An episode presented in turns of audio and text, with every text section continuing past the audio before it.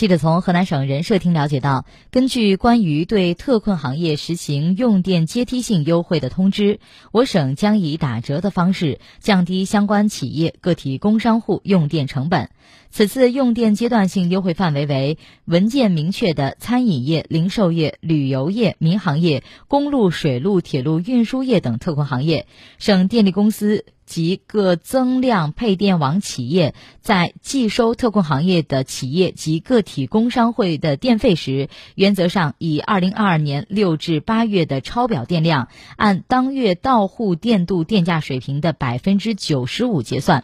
根据要求，八月三十一号前，有关企业及个体工商户可通过当地公布的联系方式报送有关资料，也可直接提交至供电营业厅。